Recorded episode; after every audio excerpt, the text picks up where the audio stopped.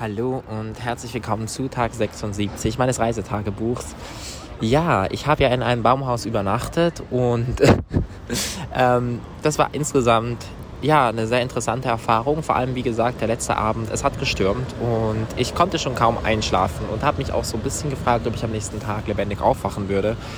Ich bin dann am nächsten Tag auch um etwa halb neun Uhr morgens oder acht Uhr morgens, ich weiß nicht genau, auch aufgewacht. Ähm, Eingeschlafen bin ich übrigens etwa um 3 Uhr. Also so als Zeitgefühl. Ich habe nicht lange geschlafen. Ich war dementsprechend auch müde.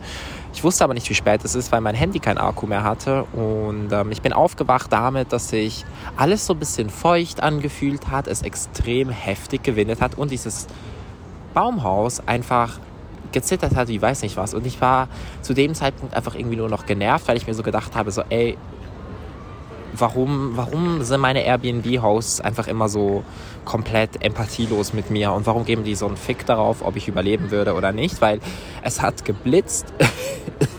es hat geblitzt in dieser Nacht und es hat so krass gestürmt und dieses Baumhaus hat, like, hat sich so krass bewegt und ich war einfach so, okay. Ähm, und ich habe dann ziemlich schnell überlegt, so schlafe ich jetzt weiter oder was mache ich? Ich wusste ja nicht mal, wie spät es ist. Ich wusste, ich muss irgendwann auch weg hier und so. Und also bin ich diese extrem glitschige und nasse Leiter mit allem, was ich äh, dort oben in dem Baumhaus hatte, ähm, nach unten geklettert. Ähm, bin zwei, dreimal fast abgestürzt dabei. Ähm, und mir hat es auch schön ins Gesicht geregnet. Ich war komplett nass und müde und äh, bin dann in diese kleine Kabine, wo die Küche und das Badezimmer und eine Couch, die aber halt super klein ist. Also es war eher so eine, ein großer Sessel ähm, stand. Und ja, habe mich da dann irgendwie so mal kurz installiert und mein Handy aufgeladen und so. Es war alles schon mal nicht so geil. Auf jeden Fall habe ich dann zwei Stunden darauf gewartet. Ähm, nee, habe ich dann zuerst einfach nochmal weitergeschlafen ähm, habe der Vermieterin auch geschrieben, ob sie mich eventuell aus diesem Dorf wegfahren könnte, weil es keine Verbindungen gibt. Der Sturm irgendwie auch alles äh, klar, pla, äh, plattgelegt hat etc.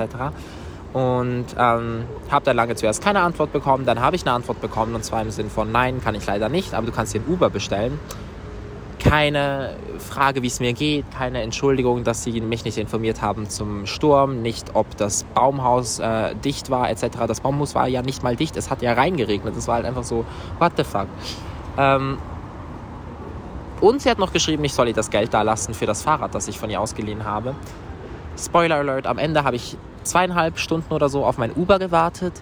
Ähm, habe das Geld nicht zurückgelassen für das Fahrrad, bin einfach in dieses Uber gestiegen gestiegen, das dann endlich gekommen ist. Der Fahrer war super, super nett. Der hat da in der Nähe gewohnt und gerade seinen Arbeitstag gestartet. Und ohne ihn hätte ich wahrscheinlich kein Uber gehabt. Darum habe ich dann das Geld, das ich für das Fahrrad ausgegeben hätte, habe ich einfach alles ihm gegeben. Also ich habe halt den normalen Preis gezahlt und den Rest dann einfach als Tipp gegeben, weil ich gedacht habe, so ey, der hat mich wenigstens, der hat sich wenigstens um mich gekümmert, der hat auch mit mir gequatscht, der hat sich auch irgendwie für mich interessiert und diese, diese Vermieterin hat einfach I don't know. Ich war sehr, sehr enttäuscht äh, von, von der Gastfreundschaft.